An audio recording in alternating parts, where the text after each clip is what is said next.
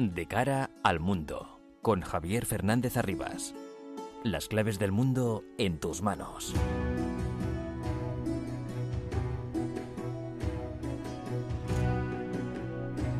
El mundo está cada día muy, pero que muy revuelto y todo lo que pasa nos afecta cada día más. Son las 10 de la noche, comienza de cara al mundo en la sintonía de Onda Madrid para analizar todo lo que ocurre en este bendito planeta llamado Tierra.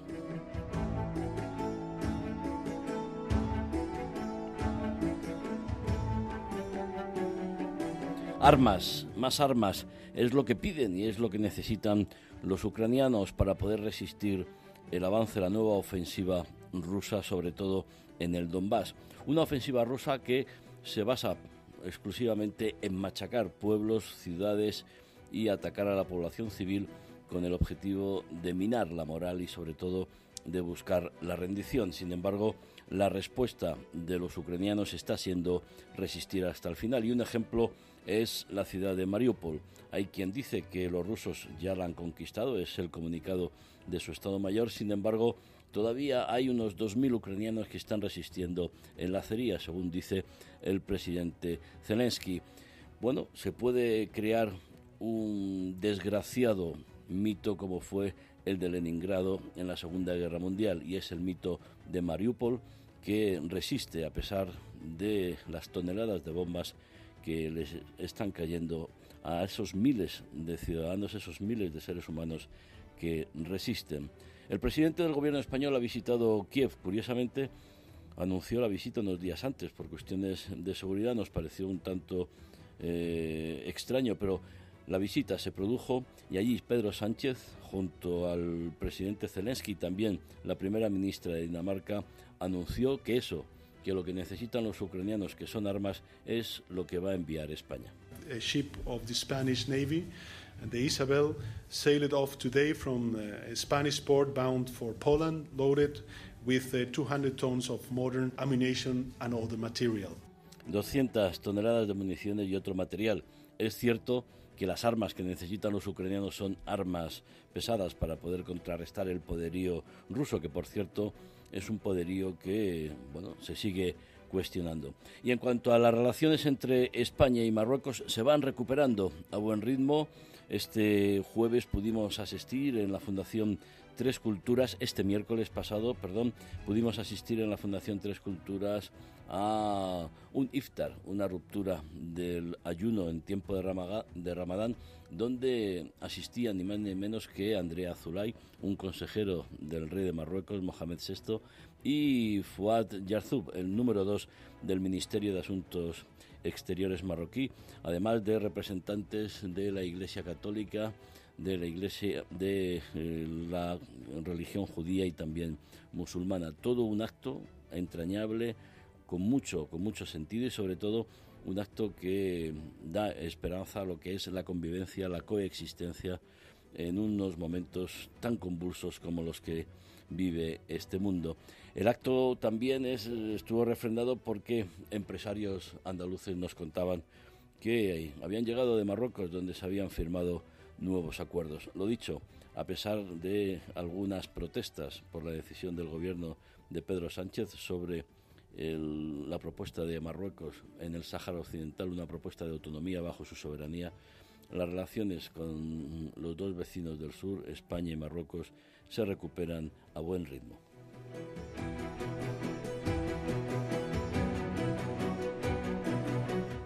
Sintonía de Onda Madrid de cara al mundo los viernes de 10 a 11 de la noche. Les habla Javier Fernández Arribas con la asistencia técnica de Raquel Cordonía.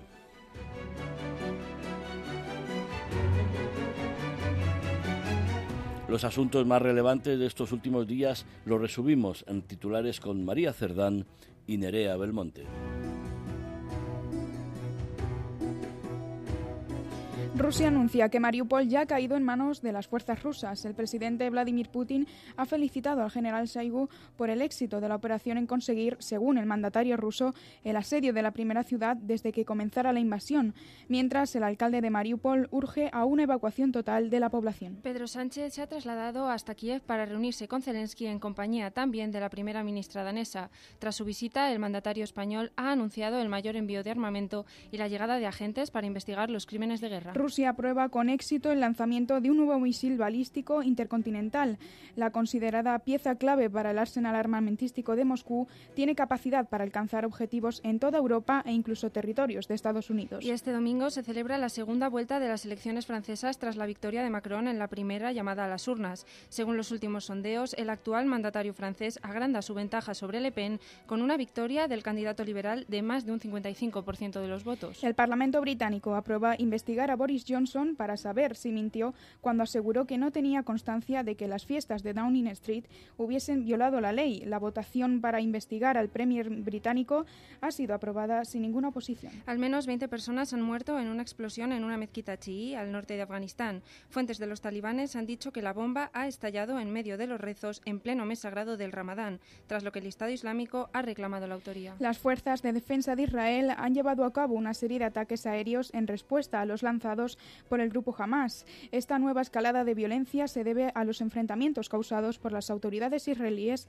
en Jerusalén, que ha causado también la suspensión de la participación de la lista árabe conjunta en el gobierno de coalición, lo que pone en riesgo el mandato de Naftali Bennett. Y Turquía lanza una nueva ofensiva contra los rebeldes kurdos en Irak. Según el Ministerio de Defensa turco, el objetivo de esta operación era desarticular un ataque del Partido de los Trabajadores del Kurdistán, al que Ankara considera como grupo terrorista contra Turquía. Cuba y Estados Unidos realizan una ronda de conversaciones para tratar acuerdos migratorios, la primera desde que Joe Biden asumiera la presidencia. Washington dice que quiere una migración segura, legal y ordenada y se compromete a fomentar la reunificación familiar y respetar los derechos humanos y las libertades fundamentales de la isla. El presidente de Nicaragua, Daniel Ortega, ha celebrado este jueves la sentencia de la Corte Internacional de Justicia, que ha determinado que Colombia ha violado la soberanía de Nicaragua por las incursiones de la Armada en el Caribe. El expresidente de Honduras, Juan Juan Orlando Hernández ha sido extraditado a Estados Unidos para enfrentarse al juicio por supuesto narcotráfico y posesión de armas.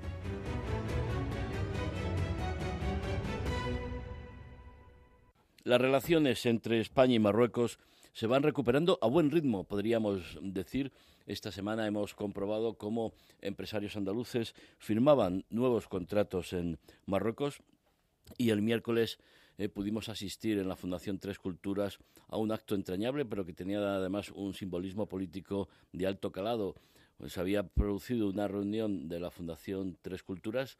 Eh, recordar que en el patronato eh, el copresidente de la Fundación es Andrea Zulay, consejero de Su Majestad el, Rey Mohamed VI, y el otro copresidente es Elías Bendodo, consejero de la presidencia de la Junta de Andalucía. Después de, esa reunión, a la que también asistió el número dos del Ministerio de Asuntos Exteriores marroquí, Fouad Yarzoum, se celebró un acto institucional de ruptura eh, del ayuno, un iftar, que fue realmente emocionante con la participación de representantes de las religiones eh, cristiana, musulmana y judía, llamando a la convivencia, llamando al entendimiento, eh, eh, evitando los radicalismos, etcétera. Un tono muy parecido al que utilizaron en, sus intervenciones Andrea Zulay, Fuad Yarzum y también el propio consejero Elías Bendodo. Son, bueno, dos ejemplos de cómo las relaciones entre España y Marruecos están recuperando el tono, están recuperando el pulso que, siempre han tenido y que, y que deben tener entre dos países vecinos con, con unos intereses geoestratégicos que yo me atrevería a decir bastante, bastante cercanos. Y, hay que recordar que después de esa decisión del gobierno de Pedro Sánchez, después de ese viaje a Rabat con un comunicado conjunto con 16 puntos donde se explicaban y se exponían eh, todo tipo de, intenciones, grupos de trabajo en diversos sectores, bueno, se produjeron las protestas de aquellos que no están de acuerdo, que si no están de acuerdo legítimamente pueden protestar. Lo que sí es cierto es que el, Frente Polisario se atrevió a romper la relación con el gobierno de España cuando en principio el, Frente Polisario tiene una posición que bueno, que durante algunos años ha sido la que de una cierta complacencia en cuanto a, que ostentaba la representación del pueblo saharaui, pero en los últimos años dentro del pueblo saharaui y no ya solo en la zona de, de, de la Yum o de Dakhla, sino también en los propios campamentos de, de Tinduf, han surgido movimientos políticos alternativos al Frente Polisario porque su política eh, no satisfacía y sobre todo los métodos con que trataban a la gente que estaba en los campamentos de Tinduf tampoco les convencía, se hablaba de represión, ha habido y hay algunas denuncias en la Audiencia Nacional, en fin, lo que queremos hoy es comprobar que en el seno del pueblo saharaui hay más representantes que no solo el Frente Polisario, nos estamos refiriendo al movimiento Saharauis por la Paz, que precisamente hoy cumple dos años. Estamos al habla con su secretario general, Ahmed Barakalá. Eh, señor Barakalá, buenas noches. Buenas noches, Javier. Buenas noches. Muchas gracias. Eh, bueno, felicidades porque es, eh, cumplen ustedes dos años. Nos gustaría que nos eh, contara qué es el movimiento Saharauis por la Paz. Bueno, mm, bueno, yo creo que como has explicado, eh, es lógico que, que en un eh, movimiento que lleva mm, eh, casi medio siglo existiendo, como es el Polisario, que desde su creación para acá haya llovido muchísimo, ¿no? Y entre precisamente las novedades que, que son consecuencia del, de del tiempo es la el surgimiento de, voces y corrientes críticas eh, que después de estar eh, reclamando durante algún tiempo el debate interno abierto y plural y sobre todo más democracia interna, pues finalmente conduzca a la creación de movimientos alternativos eh, que también recogen parte o gran parte del sentir de la población saharaui después de 50 años de esta, de esta, de esta guerra que ha hecho sufrir muchísimo al pueblo saharaui. El usted, usted, señor Barakalá, es uno de los que huyó del Frente Polisario porque tenía muchos problemas a la hora de, de poder expresar sus, sus opiniones que no coincidían del todo con el régimen único, ¿no? Sí, efectivamente. Yo asumí importantes cargos. Yo fui el primer representante del Polisario en España después de la ruptura de 1985 y estuve al frente de las relaciones con España hasta 1996. Después me desplacé a América Latina como embajador y posteriormente ejercí el cargo de ministro varias veces.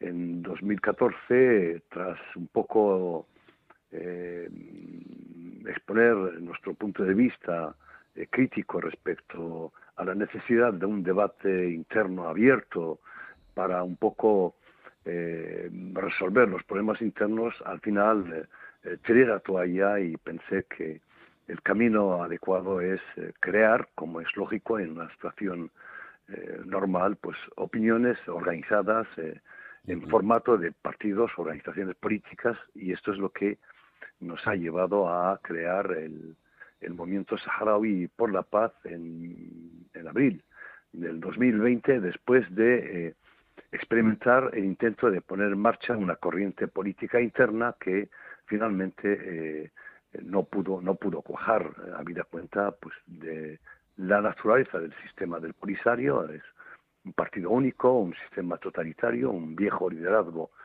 que está al frente de los mandos del Polisario desde los años 70 del siglo pasado y, bueno, ha surgido en la época de la Guerra Fría y aún eh, mantiene el pulso de la Guerra Fría y es la razón por la cual estamos donde estamos.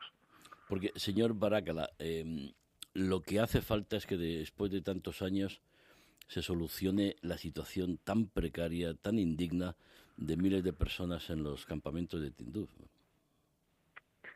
Bueno, efectivamente, la preocupación del movimiento y de toda la gente que se ha adherido a él es que no se pierdan más oportunidades para la paz y sobre todo que se encuentre una fórmula que termine con esa situación de exilio permanente en la que la población saharaui pues sufre lo indecible en esas condiciones desérticas que todo el mundo conoce. Evidentemente, pues bueno, esto implica tener el coraje de ver la realidad desde el sentido común y la sensatez y no aferrarse a leyendas espartanas románticas y seguir persiguiendo fantasías. Em, si una guerra es imposible, lo correcto es negociar a tiempo una solución pacífica. Y estas son las oportunidades que ha estado perdiendo el Polisario desde que comenzó el proceso de paz en 1991 y una de las razones por la, el surgimiento del movimiento es precisamente eh, intervenir para que no eh, se produzca una nueva situación en la que perdemos, perdemos una nueva oportunidad y precisamente es lo que en cierto modo nos está animando para evitar que eso ocurra. Una autonomía del Sáhara bajo soberanía marroquí es una buena oportunidad. Hay que negociar esas condiciones. Usted está seguro de que Marruecos va a poner toda la carne en el asador para que pueda haber esa reagrupación familiar, esas viviendas, esa sanidad, esa educación, para que los saharauis puedan recuperar la, eh, una vida normal? Yo eh, tengo fe en, en, la magia de la política y estoy convencido de que y como he dicho anteriormente, si, la guerra es imposible, lo que hay que buscar es la paz, y la paz hay que, hay que ir a buscar, a, explorar los caminos de un acuerdo. Y creemos efectivamente que, que, la solución implica ceder en algo, y efectivamente eh, no se puede uno eh, mm, estar aferrado a ideas que son irrealizables y ideas que no eh, no se respaldan en una correlación de fuerzas adecuada para poder soñar con su, con su alcance, pues lo que, lo que dicta el sentido común es buscar una solución de compromiso. Y desde esta perspectiva, efectivamente, el, el movimiento saharaui ha considerado que la propuesta marroquí relativa a la autonomía, aunque data del 2007, supone efectivamente una base a partir de la cual se puede avanzar hacia una fórmula satisfactoria. Y en esto consiste efectivamente ejercer la política. Es cierto que la propuesta marroquí ha de ser detallada un poco más y tiene que explicar muchos aspectos de la misma, del mismo modo que conviene saber qué garantías internacionales que se, se podrían proporcionar, pero efectivamente consideramos que abre un camino que conviene explorar y efectivamente el movimiento saharaui está eh, alentando a que se a que se introduzca en ese camino y, efectivamente estamos convencidos de que puede eh, culminar en una en una en un acuerdo y yo estoy convencido de que en el 2020 Marruecos eh, por razones de solvencia democrática se le abre también un camino para demostrar hasta qué punto es capaz de asumir una situación de autogobierno que le permita a los saharauis tener su propia identidad, su propia personalidad y compartir los intereses que correspondan en una situación como esta. ¿Considera usted que es posible, con el paso dado por España, junto con Alemania, Estados Unidos, Emiratos, etcétera, etcétera, eh, Francia, Reino Unido también están eh, siendo favorables a, esa propuesta, que, el, que Naciones Unidas, que el enviado especial pueda volver a sentar en la mesa de Ginebra a los negociadores, a Argelia y al Polisario, junto con Marruecos, Mauritania, etcétera, y negociar una solución definitiva? Eh, pienso que las condiciones están dadas para que para que se avance hacia una hacia una fórmula de compromiso. Eh, mi temor es que finalmente la comunidad internacional eh, termine cansada y, tirando la toalla otra vez respecto a este tema y, y se queden los saharauis abandonados en esa en esa situación en la que llevan 50 años y esta es una eh, preocupación eh, justificada. ¿no? Eh, Naciones Unidas lleva 30 años dedicándose, dedicando cantidad de, de, millones este, a, este, a, este, a este proceso de paz, pero vemos que el formato hasta ahora seguido por Naciones Unidas que implica simplemente cuatro protagonistas, dos principales y dos eh, desde la condición de observadores, como es el caso de Argelia y de Mauritania, no ha conducido a ninguna a ninguna a ninguna a, ninguna fin, a ningún resultado eh, tangible.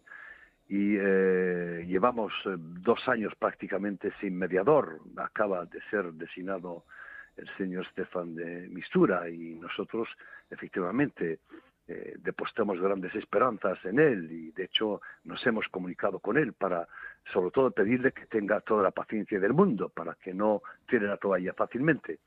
Efectivamente, este movimiento de posiciones de algunos países es un elemento positivo porque al menos eh, induce a los países y a las partes responsables a saber que el mejor camino es el camino de la, negociación y efectivamente el proceso de paz y la mediación de Naciones Unidas es la mejor tribuna para eh, explorar esa, esa, esa, esa posibilidad, ese, posible acuerdo. Em, no, no es que sea muy optimista, pero tampoco quiero que nos obceque el pesimismo. Ahora pienso que que el formato actual eh, eh, hay que abrirlo más para que se incorporen más actores y más protagonistas. Como Saharauis por la Paz, claro.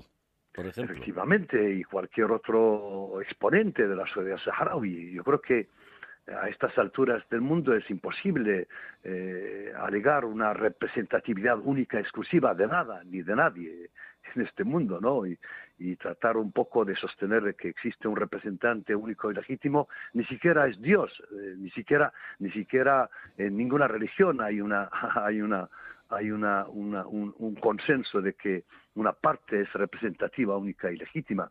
Por tanto, yo creo que abriendo eh, el espacio para otros protagonistas y otros actores, incluso países influyentes, como es el caso de España, sería un, sería sería eh, sería un buen factor, sería el mejor camino para que eh, para que se busque ese acuerdo y efectivamente la nueva postura de España a nosotros, a, contrariamente a la opinión del Polisario, creemos que es una postura muy positiva, eh, creemos que eh, es un acto de coraje y de valentía el hecho de salir de la condición de espectador como han hecho ah, como han estado haciendo todos los gobiernos de España desde 1975 hasta ahora y que el gobierno de Pedro Sánchez eh, tome la decisión de remangarse las manos para intentar contribuir a una solución eh, pacífica del problema, yo creo que es un gran acierto y efectivamente nosotros creemos que puede efectivamente contribuir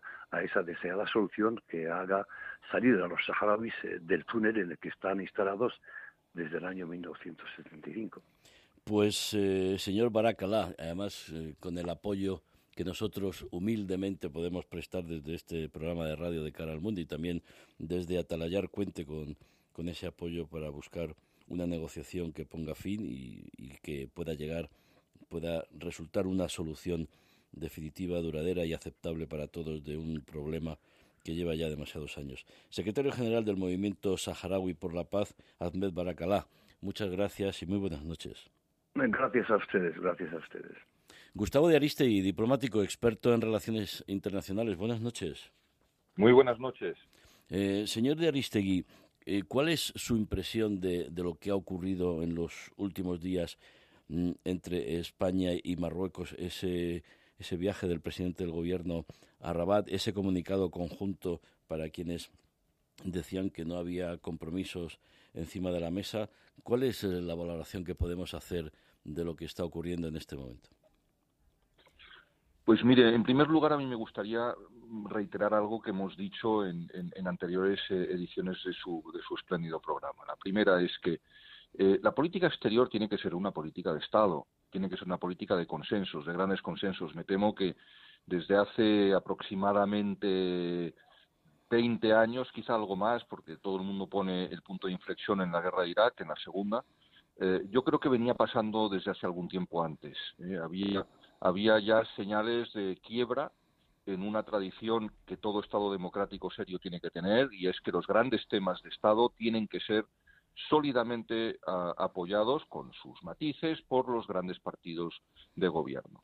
Eh, y me temo que, eh, desde ese momento hasta ahora muchas veces las cuestiones fundamentales de política exterior se han convertido en un elemento de discordia, de, inestabilidad política, de debate ácido. Yo mismo he sido portavoz de Exteriores 12 años en el Congreso y recuerdo que hubo un cambio muy, muy grande y a mí me tocó ese cambio. Mis predecesores pues esto el embajador Rupérez o el embajador Robles Fraga, no tuvieron la misma la misma eh, experiencia de debates extremadamente ácidos en, torno a la política exterior, que se convirtió en un elemento fundamental de oposición y de, y de, y de oposición a la oposición, si se me permite el término. Dicho esto, eh, la, forma en que se ha llevado una, decisión acertada ha antagonizado a todo el mundo, los socios del gobierno, las, los, los, los eh, digamos, coaligados parlamentarios y también a la oposición. Yo entiendo que si se hubiesen hecho las cosas de manera distinta, se hubiese podido alcanzar algún tipo de acuerdo, con las discrepancias y los matices evidentes, para poder haber llegado a la imprescindible, eh, digamos, eh, situación de, consenso más o menos eh, mayoritario antes de la visita del presidente del gobierno de España a Marruecos. He hecho este largo, este, esta larga introducción para que se entienda a dónde voy es una, es una oportunidad perdida y es muy triste que el presidente del gobierno, en uno de sus principales viajes en su, en su, en su etapa como presidente del gobierno, sino quizá la más importante, eh, hubiese perdido la oportunidad de llegar a Marruecos con el apoyo de una parte más importante del arco parlamentario y no solo de su grupo parlamentario. Y eso es una cuestión que le tiene que hacer reflexionar, porque eh, eh, en política exterior muchas veces estamos viendo como decisiones acertadas eh, son contaminadas por quien las toma. Y no podemos tampoco, desde, desde eh, posiciones académicas o analíticas o neutrales, como pueden ser la suya como periodista o la mía como quien ha sido eh, político ya no lo es y que hoy es un analista de política internacional y si me permite usted que lo diga también diplomático de carrera y que, y que no, se ha, no, no, se ha dedicado a otra cosa que esto toda su vida pero sobre todo los partidos de oposición necesitan tratar de abstraer la, la, identidad o el protagonismo de quien toma la decisión de la decisión en sí misma. Dicho esto, el viaje era un viaje importantísimo.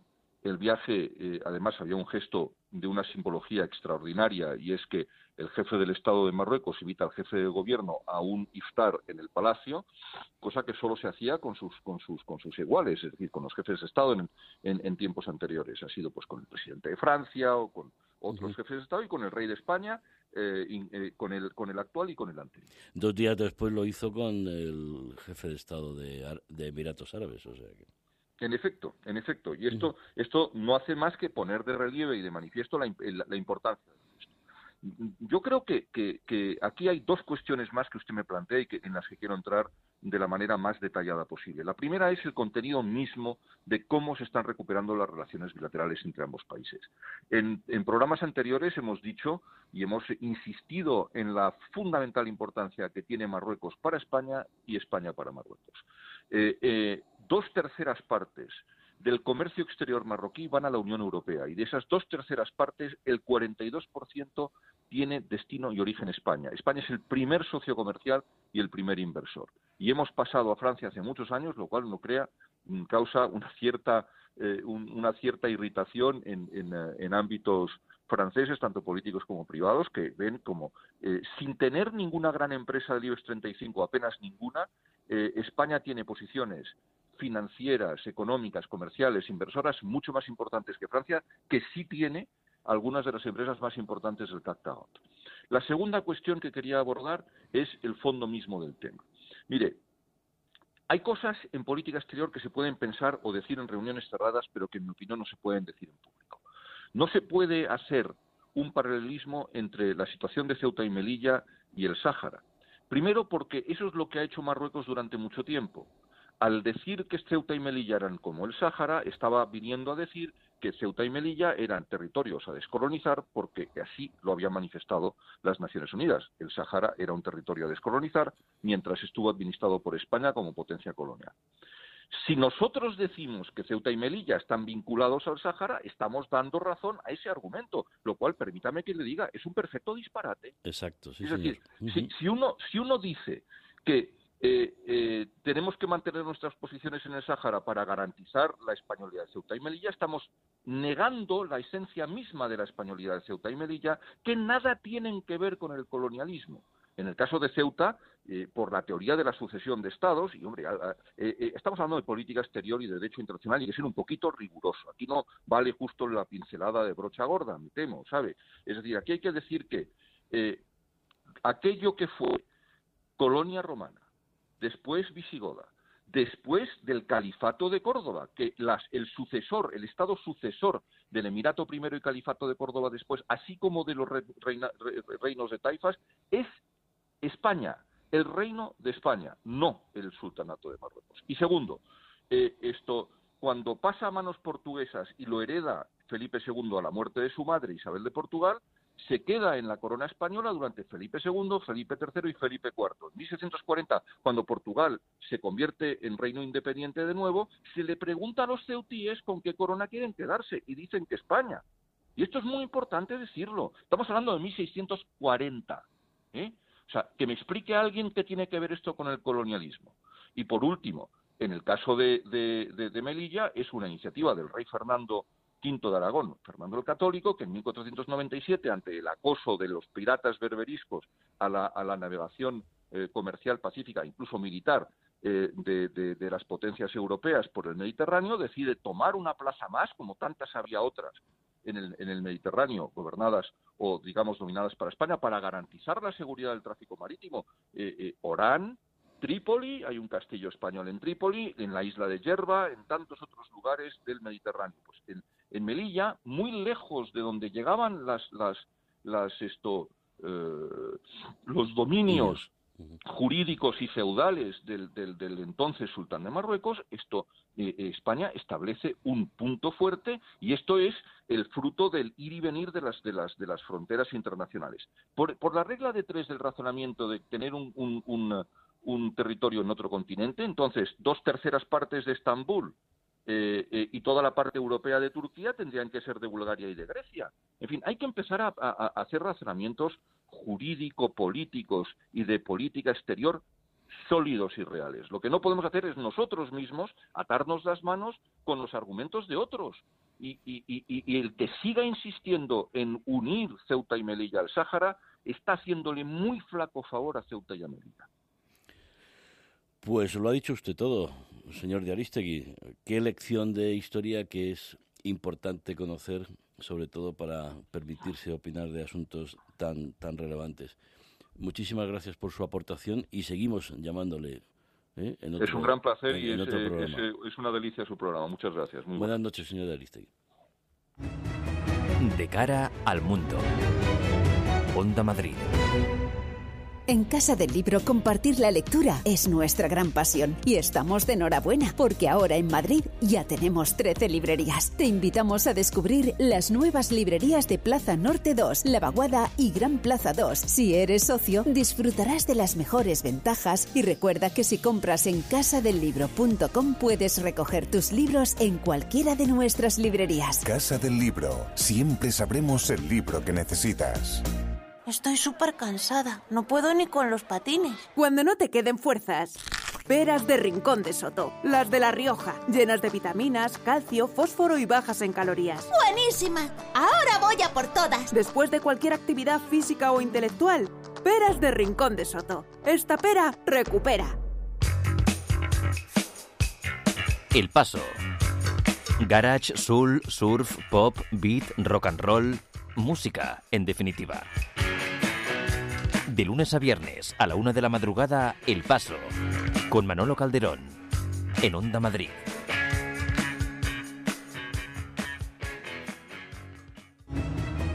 De cara al mundo, con Javier Fernández Arribas.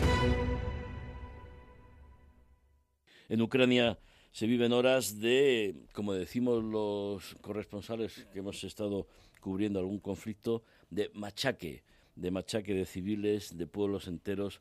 Parece que la ofensiva rusa lo que pretende conseguir es eh, dejar arrasado Ucrania y que Ucrania no pueda representar una amenaza para, para Rusia en los próximos 40 50 años, que es lo que va a tardar, va a tener que sufrir para poder recuperarse, para poder eh, restablecerse y sobre todo volver a construir todos los edificios, las carreteras, los puentes y por hablar de las cuestiones materiales, porque la moral de los miles de ciudadanos ucranianos que están resistiendo permanece intacta, pero lo que sí va a quedar es un pozo de resentimiento entre rusos y ucranianos bastante, bastante difícil de superar en los próximos años. Incluso se están dando circunstancias pues delicadas de que rusos en otras partes del mundo están sufriendo algunas agresiones, incluso están sufriendo eh, el despecho de, muchas personas que bueno utilizan a estas eh, a estas personas que no tienen que ver nada con Putin para rechazar todo lo que todo lo que está ocurriendo. Vamos a saber cuál es la, la última hora, nos lo cuenta Nerea Belmonte. Casi dos meses han pasado desde que los primeros contingentes rusos lanzasen su ofensiva contra Ucrania y varias han sido las fases que han caracterizado el conflicto hasta ahora. Esta semana la invasión rusa entraba en una nueva etapa, una etapa que ha sido denominada por las autoridades ucranianas como la Gran Guerra del Este y que ha supuesto una gran movilización de las tropas rusas hacia la región del Donbass.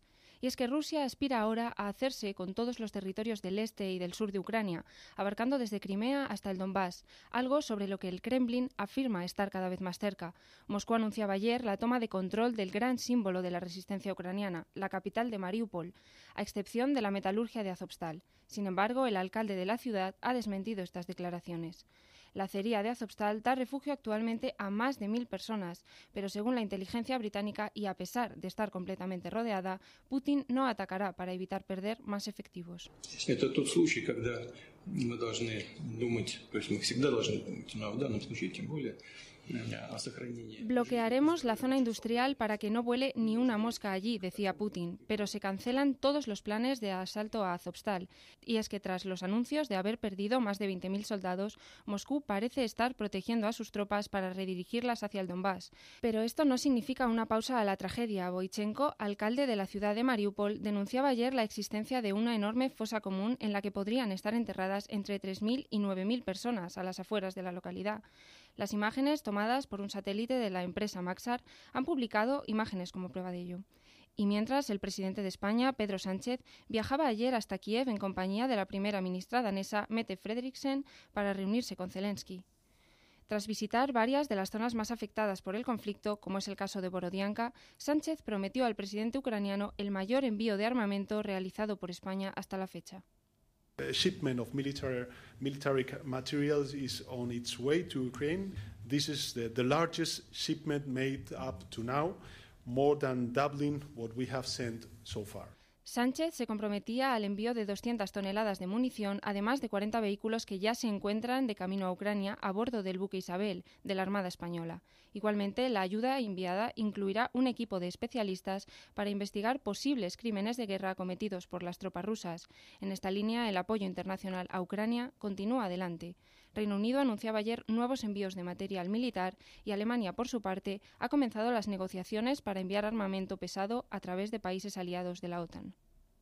Sia pace per la martoriata Ucraina, così duramente provata dalla violenza Estas eran las palabras con las que el Papa Francisco pedía un cese de las hostilidades durante la Semana Santa, algo que también ha solicitado el secretario general de la ONU, Antonio Guterres. Sin embargo, Zelensky ha anunciado hoy el rechazo de Rusia a una propuesta de tregua durante la Pascua Ortodoxa. Esto muestra muy bien cómo tratan a la fe cristiana, decía el presidente ucraniano a través de su cuenta de Telegram.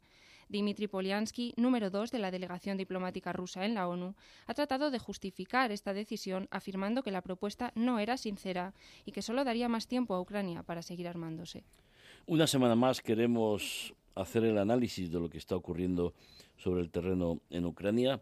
Nerea Belmonte nos ha contado extensamente cuáles son las últimas circunstancias que se están produciendo en, en este país europeo. Lo hacemos con el experto en relaciones internacionales y colaborador de atalayar.com, Lucas Martín. Buenas noches. Buenas noches, Javier. Eh, Lucas, eh, ¿te preocupa eso del Satán 2, el nuevo misil, que bueno, que no es nuevo, eh, la nueva prueba que completa quizá el, proceso del nuevo misil ruso, o lo ha hecho Putin para acongojarnos un poco más, o acongojar a los, a los ucranianos? Eh, hay que tener en cuenta primero que este tipo de pruebas siempre se programan con mucha antelación y se avisan. Se avisan al otro bando, por así decirlo, precisamente para que sepan que es una prueba y que nadie haga ninguna tontería porque piense que se está produciendo un lanzamiento real de un, de un misil. Pero evidentemente el tener programada esta prueba para estas fechas y no cancelarla, como ya hizo por ejemplo Estados Unidos, que canceló unas pruebas que tenían justo al comienzo de la crisis, como muestra de buena voluntad o de no querer calidad del ambiente, eso sí que lo interpreto como quizás eh, un primer pasito en esa escalada que hablamos en su momento, esa hoja de ruta hacia la posible o el posible empleo de ese arma nuclear táctica, si llegara el caso o si se dieran las condiciones, pues el no suspender esta prueba y darle bombo, platillo y anunciarla y decir que ha sido todo un éxito, pues puede interpretarse quizás como un primer paso eh, mostrando los dientes y diciendo qué es lo que tienen detrás como, como respaldo. Quizá, Lucas, además, tus opiniones luego son, eh, iba a decir copiadas, pero bueno, son, utilizadas en, redes sociales, eh, teniendo en cuenta el, conocimiento que, tú tienes de, todo lo que está ocurriendo y sobre todo desde el punto de vista de estrategia, etcétera, etcétera. También era una necesidad por parte de Putin de contrarrestar el fracaso que ha sufrido, por ejemplo, en, en, Kiev, que ha, sufrido su ejército, quizás sea una, una manera de reivindicarse.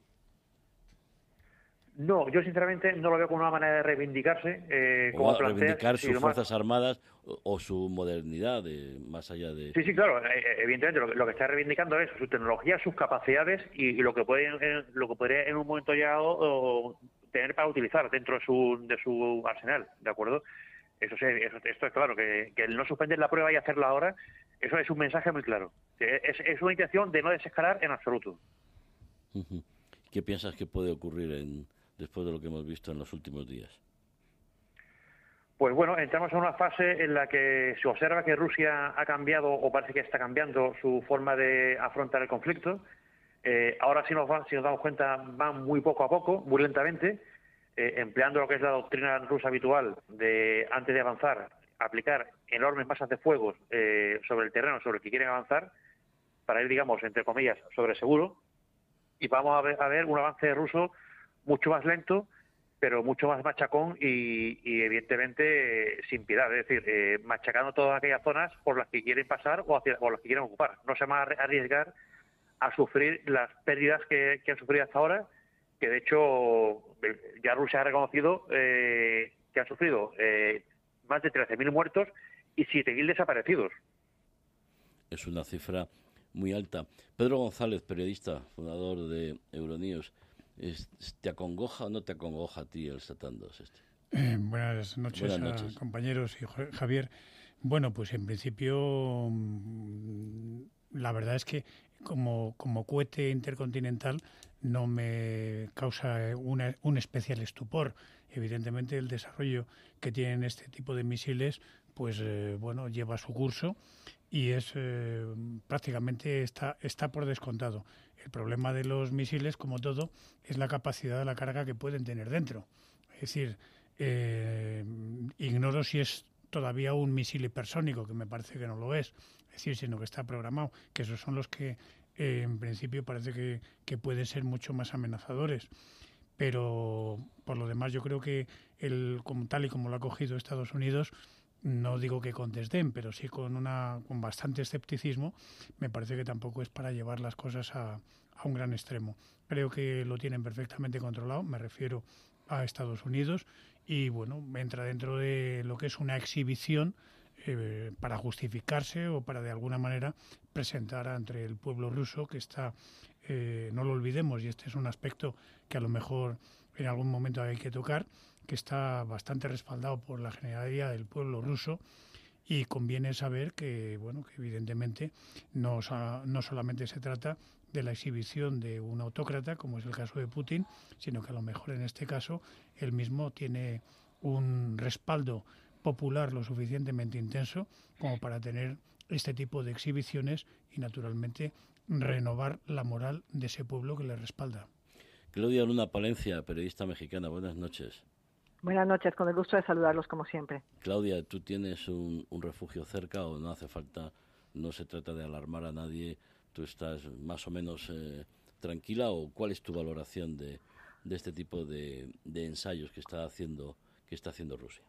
Mira, 58 días de distancia de esta invasión eh, lamentable de las tropas rusas en, Ucrania, creo que hemos pasado de ese primer miedo y nerviosismo de hasta dónde podría llegar a escalar, de si esto terminaría eh, involucrando también a la OTAN, a ver a, los, a lo largo eh, de los días, bueno, pues cómo primero se intenta el, el, descabezar el gobierno ucraniano, eh, con varios intentos de asesinato eh, contra Volodymyr Zelensky, no se logró. Luego, bueno, ese bombardeo a, Kiev le ha costado trabajo en el campo táctico pecho-tierra al ejército ruso el poder pues eh, avanzar, ¿no?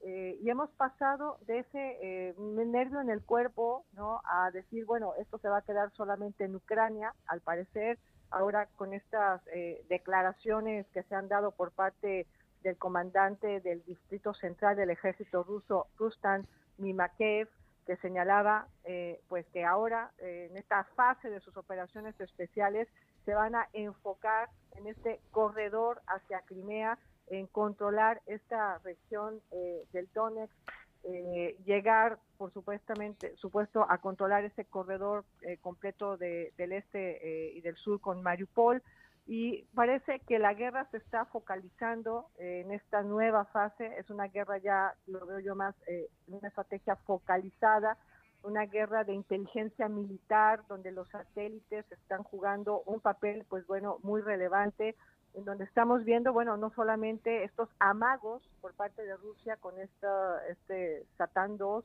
que para mí, bueno, pues es, es un amago, un amago nada más, como para decirle a Occidente, tengo capacidad, bueno, a tal grado que el propio canciller de Alemania, Olaf Scholz, no hay que olvidarlo, no hace, o sea, ha seguido con su postura de mucho, mucha precaución. Es más, en estos días ha dado recientes entrevistas en varios medios de comunicación eh, alemanes señalando el por qué Alemania debe continuar pues con esa postura de no eh, entregar eh, pues gran material bélico a, Ucrania para no verse eh, pues en un determinado momento involucrado, darle un pretexto al dictador ruso.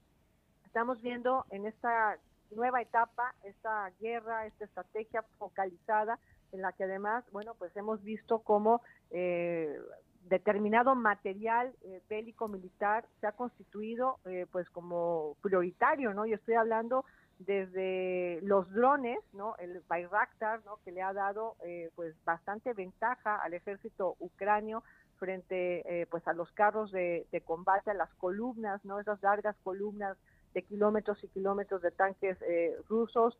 Estamos viendo también eh, el uso de estas armas lamentables, las termobáricas por parte eh, de Rusia. Y bueno, recientemente el, canciller, el primer ministro británico Boris Johnson ha dicho pues que van a mandar la joya de la corona no a Ucrania, ¿no? Su carro blindado Storm que bueno, pues viene súper equipadísimo también y de lo que se sigue hablando en el día 58 de la invasión es de dar más armas, más armas, más armas a Ucrania pero no hablamos de una verdadera esperanza para la paz y que termine, que termine en una mesa de negociación este conflicto. Eh, Macron ha salido eh, justo ayer a dar una declaración eh, diciendo, bueno, pues que la única esperanza tiene que ser el diálogo, pero ¿cuándo? ¿Cuándo es el momento del diálogo? Vamos a ir con la posibilidad de ese diálogo después de una pausa. De cara al mundo. Onda Madrid. El partido de la Onda con el deporte madrileño. Este domingo el Rayo Vallecano visita el Camp Nou dispuesto a ganar y acabar con 22 años sin lograr los tres puntos en la ciudad condal. Aquel día acabó con las opciones del título de Liga del Barcelona y esta vez quiere volver a repetirlo, ayudando así un poco al Real Madrid en su camino hacia la liga. Se lo contamos desde las 6 en el partido de la Onda junto al Lugo Leganés.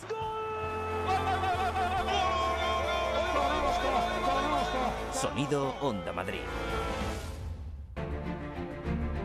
Este año está siendo más seco de lo habitual. Las últimas lluvias han ayudado a almacenar agua en los embalses madrileños, pero no debemos confiarnos. Por eso, desde el canal de Isabel II nos recuerda la importancia de hacer un uso responsable y eficiente del agua. Cada pequeño gesto cuenta. porque la lluvia es muy suya, pero el ahorro es muy nuestro. Cuidemos el agua. En Onda Madrid hay otra forma de contar lo que te rodea. De lunes a viernes de 6 a 10 de la mañana. Buenos días Madrid. Comienza el día bien informado. Comienza el día en buena compañía. Onda Madrid. La información que te interesa. De cara al mundo. Con Javier Fernández Arribas. Vamos a utilizar los minutos que nos quedan de, de programa bueno, eh, Claudia ha hecho un, repaso de varios aspectos que, por ejemplo, eh, Pedro quería quizá puntualizar en el tema de, la OTAN. Luego iremos a Macron. Has mencionado, Claudia, a Macron. Hay elecciones este, este fin de semana y, no me gustaría cerrar el programa sin una, aunque fuera un titular de los tres, de, en cuanto a qué podemos esperar de las elecciones del próximo domingo en Francia. Bueno, yo realmente, con relación a lo de la OTAN, eh, diría que, bueno, no es un matiz, es simplemente la propia declaración de Putin que diciendo que prácticamente eh, la OTAN estaba ya en guerra con, con, con, eh, con, Rusia, simplemente por haber mandado material de guerra y material pesado. A este respecto, bueno, yo creo que es una manera, por otra parte, de justificar sus ataques e eventualmente preparar, por si a lo mejor tiene otro tipo de veleidades, en concreto, pues eh, hacia los países bálticos, que como sabemos han, han cerrado ahora los, los consulados precisamente en represalia eh, por la actuación de, Rusia. Pero creo que hay un aspecto que también me parece importante. Es, es el, que quizá empiezan a verse, a, pesar de todo, y, que lo decimos mucho, alguna fisura en la unidad de, la Unión Europea. Y me refiero concretamente al tema de las sanciones y del bloqueo de los, del abastecimiento de gas y petróleo. Y digo esto porque en definitiva, eh, una de las cosas que se hacía al principio de la guerra y los propios eh, líderes europeos insistían era en mantener la unidad a toda costa. Y en el momento que hay una cierta fisura, esto lo que ha desembocado es en una realidad tangible, que no digo que sea mala, pero que es la realidad. Y esa realidad es que Europa ha cedido de alguna manera el liderazgo en la toma de decisiones a Estados Unidos. No digo que sea malo o que sea bueno, simplemente constato una verdadera realidad. Y eso significa que actualmente, es decir, es desde la Casa Blanca que se lleva la iniciativa y que en definitiva pues los demás países europeos siguen y entre otras cosas eso también se llama desde el punto de vista de defensa OTAN y esa OTAN es hoy por hoy el, digamos nuestra defensa nacional que es defensa europea por otra parte y aludiendo un poco adelantándome a lo que decías de eh, lo que aludía eh, Claudia ahora mismo respecto de Macron, mm, pues bueno, pues eh, me parece que, muy bien toda la, toda la defensa y lo que se quiere hacer y evidentemente Europa se tiene que dotar de esa defensa, aunque sea complementaria de la OTAN, pero lo cierto es que hoy por hoy la realidad es que la defensa europea pasa por una cosa que se llama Organización del Tratado del Atlántico Norte. Nos quedan tres minutos. Lucas, bueno, desde tu atalaya, tú como colaborador de Atalayar, ¿cómo ves las, eh, las elecciones de este domingo entre Macron y la señora Le Pen? Hombre, veo que como todos sabemos van a estar muy reñidas, muy, muy ajustadas, pero creo que al final será Macron el que se lleve el gato al agua. Eh, eso no, no, no tengo dudas al respecto, ¿no? o no creo que vaya a pasar nada diferente a eso. Respecto a lo que ha comentado antes la compañera, un, un apunte nada más, hablando de la negociación, eh, se vayan a llegar a una negociación cuando Rusia alcance eh, algunos objetivos que puedan hacer que Putin venda un fracaso, porque no es un fracaso, como una victoria a su pueblo. Así de sencillo. Bueno, sí, es, está claro lo que planteas. Em, ahí yo no sé hasta qué punto mm, el, cambio de la señora Le Pen, Claudia, puede propiciar que en esta segunda vuelta logre los apoyos que necesita para ser la presidenta de Francia. yo coincido con Lucas en que va a ganar Macron. En estos momentos las encuestas hablan de una diferencia entre Macron y Le Pen de entre 10 a 13 puntos. Hace cinco años esa diferencia entre ambos, que también se vio en segunda vuelta, era de 25 puntos. Eh, el discurso nacionalista sigue ganando terreno, lamentablemente y yo creo que Macron va a ganar por panzazo, por mínima diferencia, y que Francia, Francia le está perdiendo el miedo a los ultranacionalistas y que el populismo acecha a Francia y eso significa que acecha también a muchos otros países europeos, porque por supuesto la postura de Le Pen es la postura de muchos otros eh, ultranacionalistas, que es euroescéptica, que no cree en la Unión Europea, que también quiere eh, poner patas abajo eh, a la OTAN, que quiere encerrarse en un proteccionismo, que no creen en la globalización ni en la mundialización tampoco, ¿no? El proteccionismo per se, pero bueno, eh, repito, creo que Macron va a ganar este domingo por panzazo. Hay que dejar bien claro que el riesgo que, estamos viviendo ahora mismo en el mundo es, eh, bueno, la lucha de los populismos autoritarios, por ejemplo, Putin. Yo incluso me atrevería a recordar el populismo autoritario del señor Trump en Estados Unidos, por no hablar del señor Bolsonaro en Brasil o por no hablar de otros muchos eh, populismos autoritarios. Y efectivamente el riesgo de que un populismo autoritario se dé en Francia que utiliza la democracia para alcanzar el poder y luego vamos a ver cómo lo utiliza es un riesgo que nos hace reaccionar y que la democracia el sistema de democracia liberal que nos ha dado estabilidad y progreso durante tantísimos años, tenemos que defenderlo todos los días, Pedro. Yo a ese respecto lo que digo es que evidentemente descontado que, que Macron va a ganar en, en esta segunda vuelta, a mí lo que me preocupa es la tercera vuelta. La tercera vuelta se va a producir en junio, que son las elecciones legislativas. Y en esas elecciones legislativas, y, enlazando con lo que decís, el problema que se puede desencadenar es si tenemos eh, prácticamente un 40-43% de voto fijo que vaya a ese populismo. Eso verdaderamente es inquietante porque las, las causas que ha enumerado eh, Claudia Luna pues son absolutamente ciertas. Es decir, que por mucho que se quiera crear con un lenguaje grandilocuente la Europa de las naciones y otro tipo de cuestiones, lo que encierra ese lenguaje es mm, prácticamente la, la, implosión o la explosión de, de esa construcción del proyecto, yo creo, pacífico de construcción continental más importante de la humanidad en, muchísimos siglos. Y evidentemente eso puede saltar por los aires a partir, pues, bueno, de que, oye, el pueblo que es soberano, pues resulte que esté eh, por hartazgo, por otro tipo de situaciones, porque eh, se vota un poco a la contra, porque no quiere determinados comportamientos arrogantes, y, pueda, bueno, con todo lo soberano que es, y ya tenemos algunas experiencias, desgraciadamente, que a través de las urnas pues se termina esto. Para mí me preocupa más que esta segunda vuelta, me preocupa la tercera, como digo. Sí, Claudia, querías decir. Muy de acuerdo con lo que dice Pedro, porque eso es la gobernabilidad. ¿no? Lo que se juega ahí también en esas legislativas es la gobernabilidad de Francia. O sea, por no decir que en este eh, debate previo a estas elecciones eh, del domingo que tuvieron eh, Macron y Le Pen, bueno, Le Pen ha dicho que ella de ganar haría un referéndum para preguntarle a los franceses eh, pues qué hacer con la Constitución y qué hacer con la Asamblea Nacional, porque ella cree que hay que devolverle al pueblo la soberanía, cuando la soberanía ya está en las leyes, en las instituciones, en la Constitución. Es muy peligroso lo que está pasando. Pero debemos ser conscientes, porque por ejemplo ocurrió el Brexit con ese populismo ¿eh? que hizo que los británicos votaran como votaron y ahora lo están lamentando. En fin, se nos acaba el tiempo. Ahora sí que estamos ya en la en la recta en la recta final y agradeceros una noche más vuestra presencia aquí en De cara al mundo. Lucas Martín, Pedro González, Claudia Luna, muchas gracias y muy buenas noches a los tres. Buenas, noches. Muchas gracias. Buenas noches. Cuidaros mucho.